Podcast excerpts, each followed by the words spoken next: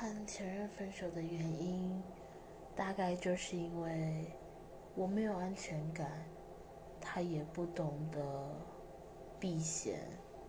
他跟一个他非常好的一个女同事，然后常常有联系啊，干嘛的？我总是会没有安全感嘛。可是我跟他说了，反映了，他就觉得那是他的好朋友，我没有必要这样，他也不会为了我改变，所以我们就分手了。